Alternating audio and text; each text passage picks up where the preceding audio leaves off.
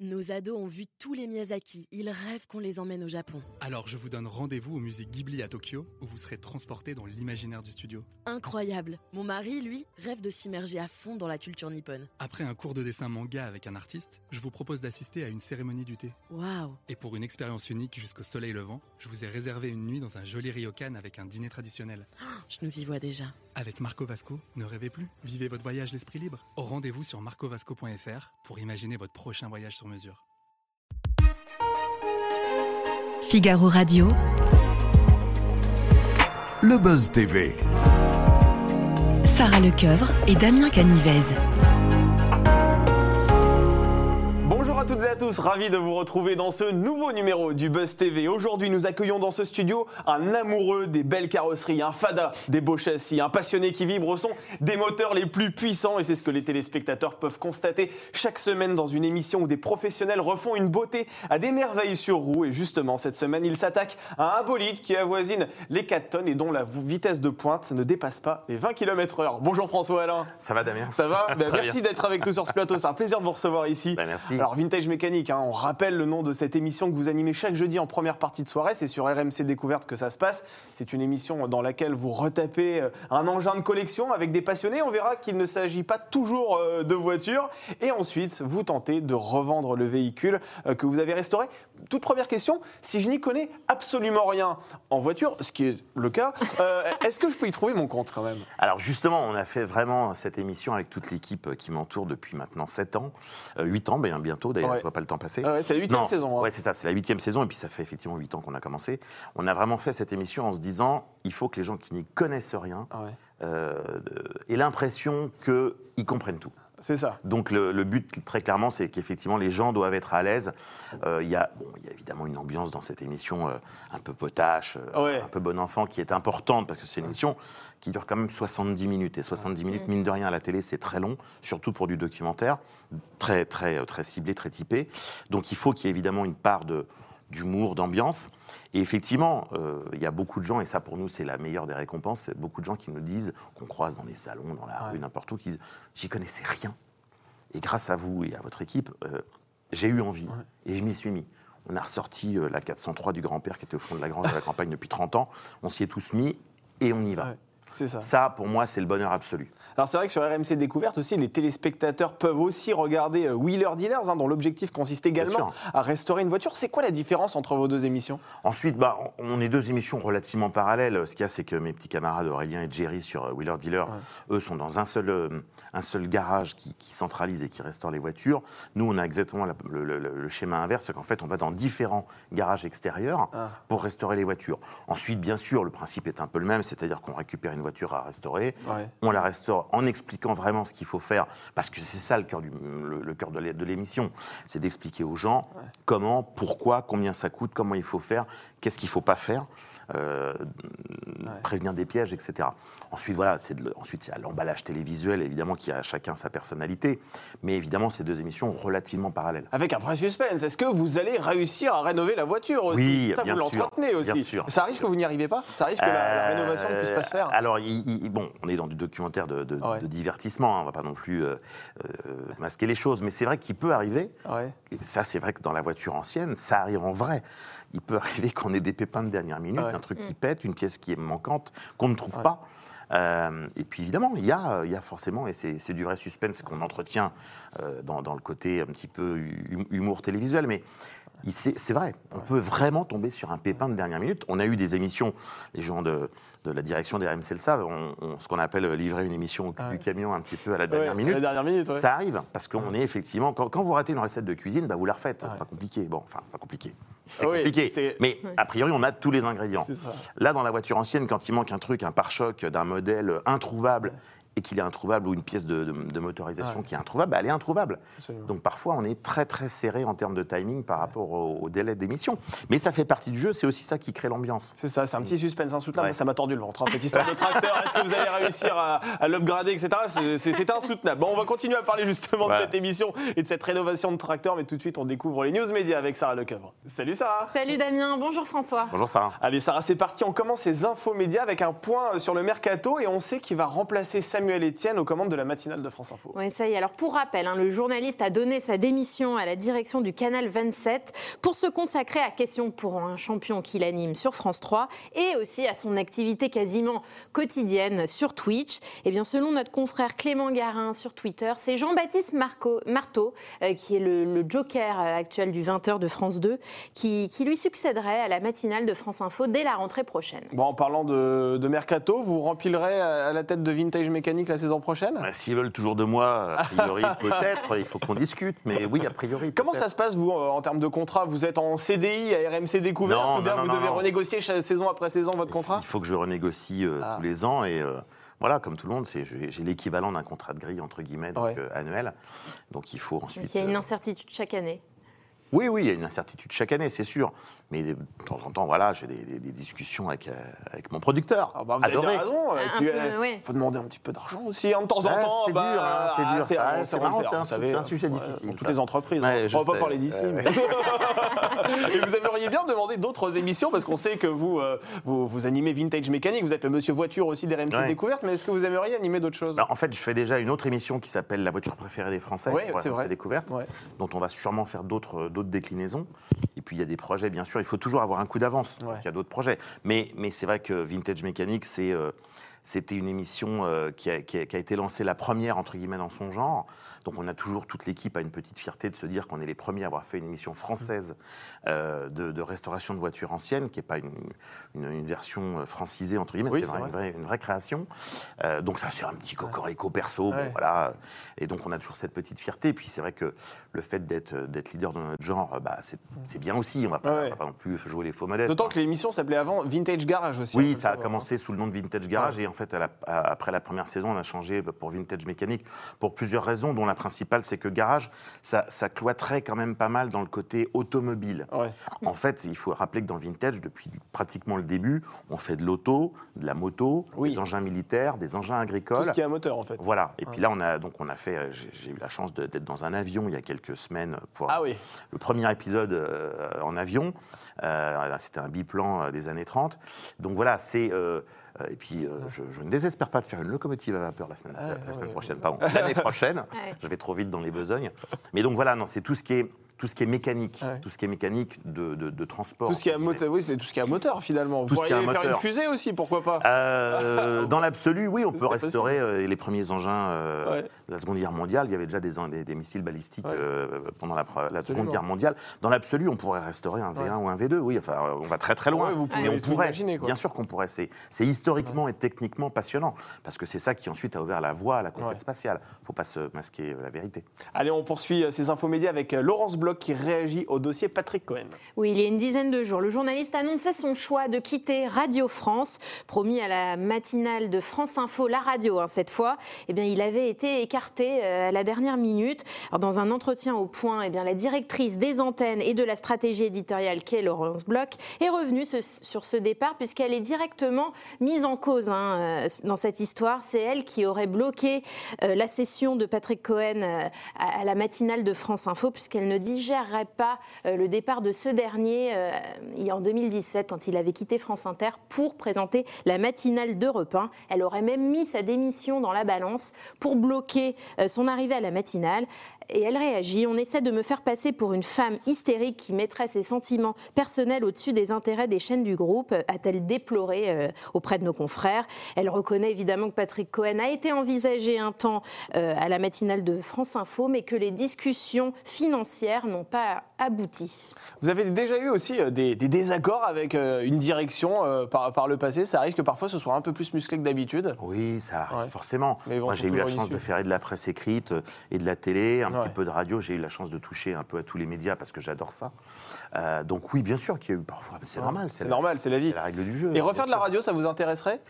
Euh, alors, je chronique de temps en temps sur Sud Radio pour une des rares émissions Ouais. automobiles qui existent. C'est rare oui, la bien radio, hein, c'est vrai. Oui, c'est vrai qu'il y en a très peu. Et euh, oui, bien sûr, j'ai toujours adoré la radio. Moi, j'ai même commencé par la radio libre quand j'étais jeune, donc euh, c'est un média que je connais Il y a bien. une place quand même pour une émission de, de voiture à la radio aujourd'hui? Oui, Oui, Ouais. parce qu'il ne faut pas oublier qu'on est souvent coincé dans les bouchons. Ouais, c'est vrai. Je dis ça Oui, comme ça, hein, oui, mais bon, voilà, surtout, euh, Surtout quand vous dans êtes dans villes. l'agglomération euh, parisienne. Voilà, on va pas donner de nom, mais on pense tous la même chose. Donc c'est vrai que la radio est quand même un, un média euh, qui est hyper euh, écouté. Heureusement d'ailleurs, parce que c'est un Ouais. média extra aussi. Alors c'est, euh, je pense que c'est des médias qui se complètent bien de toute manière. Il n'y a pas de guéguerre entre l'un et l'autre. Au contraire, je pense que c'est complémentaire.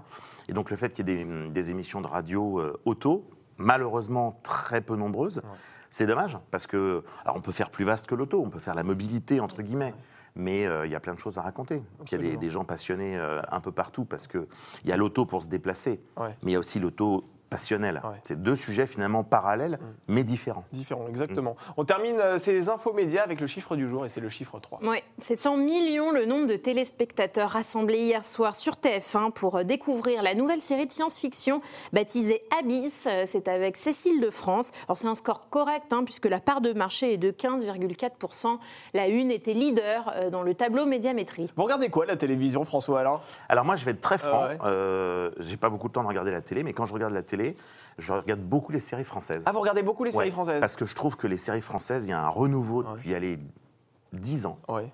Euh, moi, j'ai commencé à réaccrocher aux séries françaises avec Engrenage. Ah oui, c'est vrai. sur euh, Canal. sur Canal. Et j'avoue franchement que je suis euh, très agréablement surpris de ce retour euh, des séries françaises. Alors, il y a comme, bien sûr, il y a, il y a des bonnes et des moins bonnes, mais il y a quand même parfois des super séries. Et ça, je trouve que c'est vachement bien. Parce Ouais. qu'en France, pendant longtemps, on était un peu, euh, Oui. un À peu la à la traîne. traîne, Un hein, peu à la traîne, ramasse. ouais. Et c'est vrai que j'avoue que ça, ça me. Ouais, je suis, moi, quand je rentre dans une série, en général, je me fais une nuit blanche et je me fais toute Mais vous pourriez rentrer au premier degré dans une série si jamais on vous appelle pour faire un gars, ça vous plairait ça par Ça exemple? me plairait et il y a déjà eu une ou deux, Ah, une ou deux approches. euh, Ah. hypothèses. Ah, Voilà. J'ai Voilà. peut-être touché un point. Peut-être. euh, non, mais ça m'amuserait de faire un tout petit rôle ou un petit truc, bien sûr. C'est vrai, ça, ça Ouais, vous intéresserait? On m'a proposé il n'y a pas longtemps, un, bon, ça s'est pas fait pour des raisons de Ah date, mais on m'a proposé euh, un petit rôle dans Ouais. lequel je serais garagiste. Ça- Garagiste, Ah, ah, bah, c'est original. C'est original.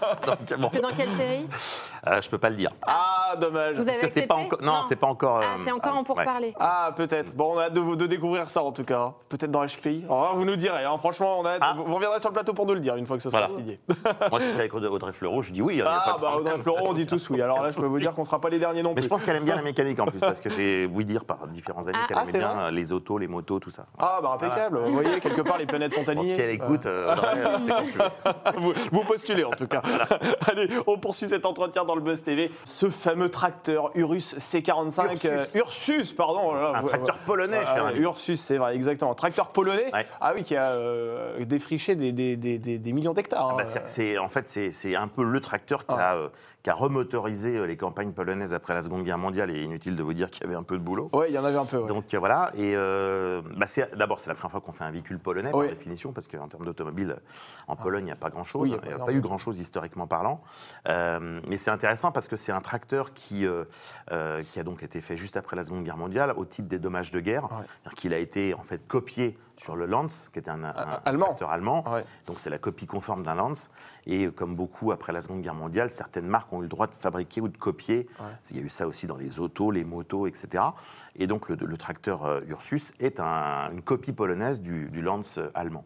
Mais c'est hyper intéressant Mm. parce que c'est vraiment des engins. Alors moi au départ, j'avoue très franchement que j'étais pas super passionné par le véhicule euh, agricole. Ouais. Et depuis qu'on fait vintage et qu'on a commencé à faire les premiers engins agricoles, eh ben, c'est super passionnant. Et à qui il appartient ce tracteur? Alors, il appartient, euh, en fait, il on l'a acheté, on l'a restauré et on le revend effectivement. Il est encore dans ce schéma-là. Mais on s'aperçoit que l'univers des passionnés de tracteurs, c'est un univers euh, dingue. Enfin, c'est Ouais. comme Ah pour ouais. les autos, en fait.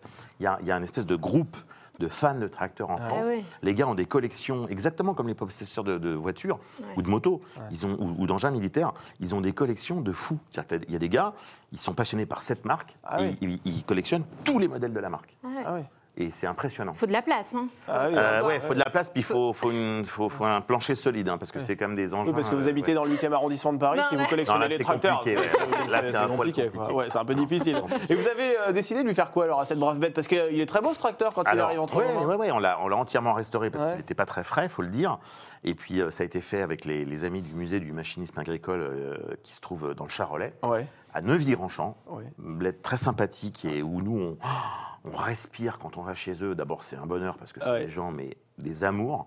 Et ensuite, euh, quand on est en pleine campagne comme ça, C'est apaisant. pour nous qui Oh, sommes des ouais. citadins, Ah ouais. Ah, que c'est bon.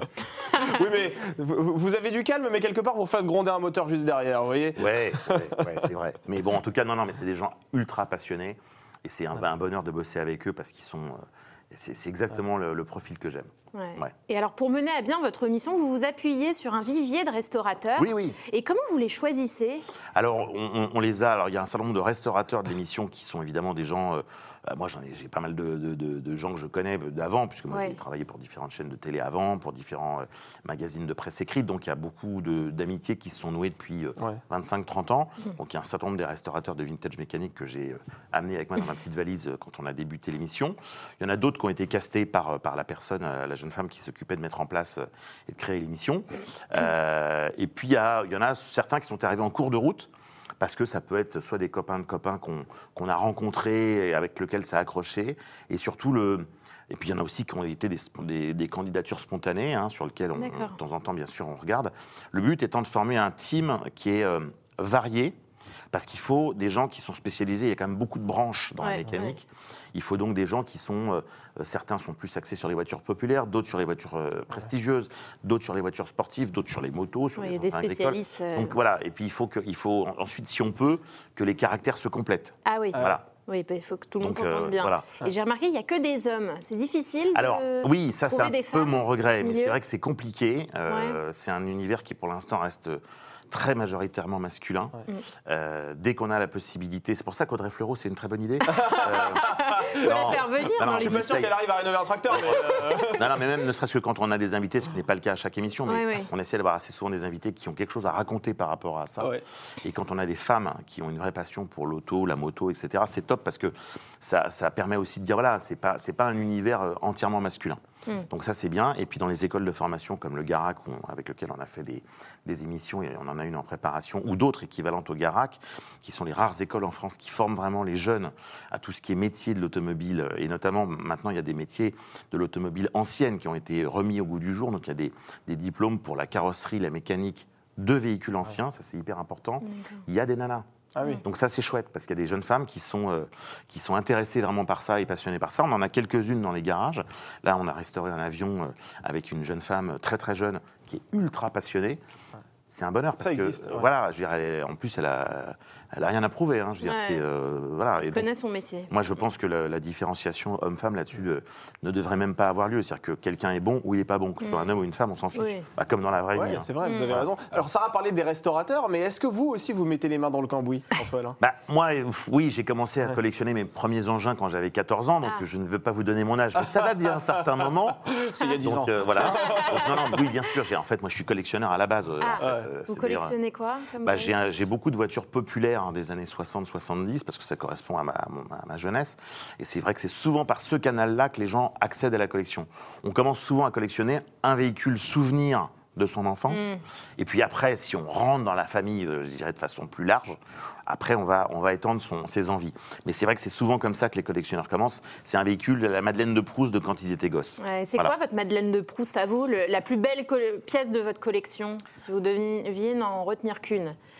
Alors moi j'ai la chance d'avoir d'avoir d'avoir une bon, j'ai quelques voitures que j'adore hein. j'adore les trucs très simples hein. j'adore les deux chevaux j'adore les DS j'adore euh, les Fiat 500 j'adore des, des- des choses très très simples ensuite il y a une voiture que j'ai eu la chance de racheter malheureusement euh, au décès d'un de mes amis il y a quelques années qui est une voiture unique euh, faite c'est une petite barquette euh, une petite barquette de course des années 50 qui est une voiture faite à un seul exemplaire et là il y a un côté très très sentimental euh, outre le fait que c'est une auto unique et que j'y tiens comme à la prunelle de mes yeux parce que parce qu'elle a été faite par quelqu'un que j'ai j'ai connu euh, et, et dont l'histoire me, me touche. Euh, donc il y a, moi j'ai un côté, en fait j'ai un côté, j'ai peut-être un côté grosse brute épaisse, mais mais je, je, je suis en fait un sentimental. Vous êtes un cœur tendre. Ah. Ouais, ouais, c'est ça. Non, mais c'est quelque chose qui me tient vraiment à Ouais. cœur. Et donc, j'ai euh, j'ai- cette fibre par rapport à, à une ambiance, à, à une histoire, à une personne, etc. Et combien de voitures dans le garage? Je sais pas. Ah, vous les comptez Ah, vous plus les avez plus comptés. Ça y est. Ah ouais Mais ça se compte par comme- dizaines Non, mais parce que, non, non, quand même pas. Mais Ah comme ouais. tout collectionneur, en fait, on a des voitures qui roulent, des voitures qui roulent pas, des Ah oui. voitures Ouais. qui sont là pour pièces. Ah oui. à des Ah voitures oui. qui sont garées bien sûr dans une grange à la campagne pour des histoires de coûts et de place.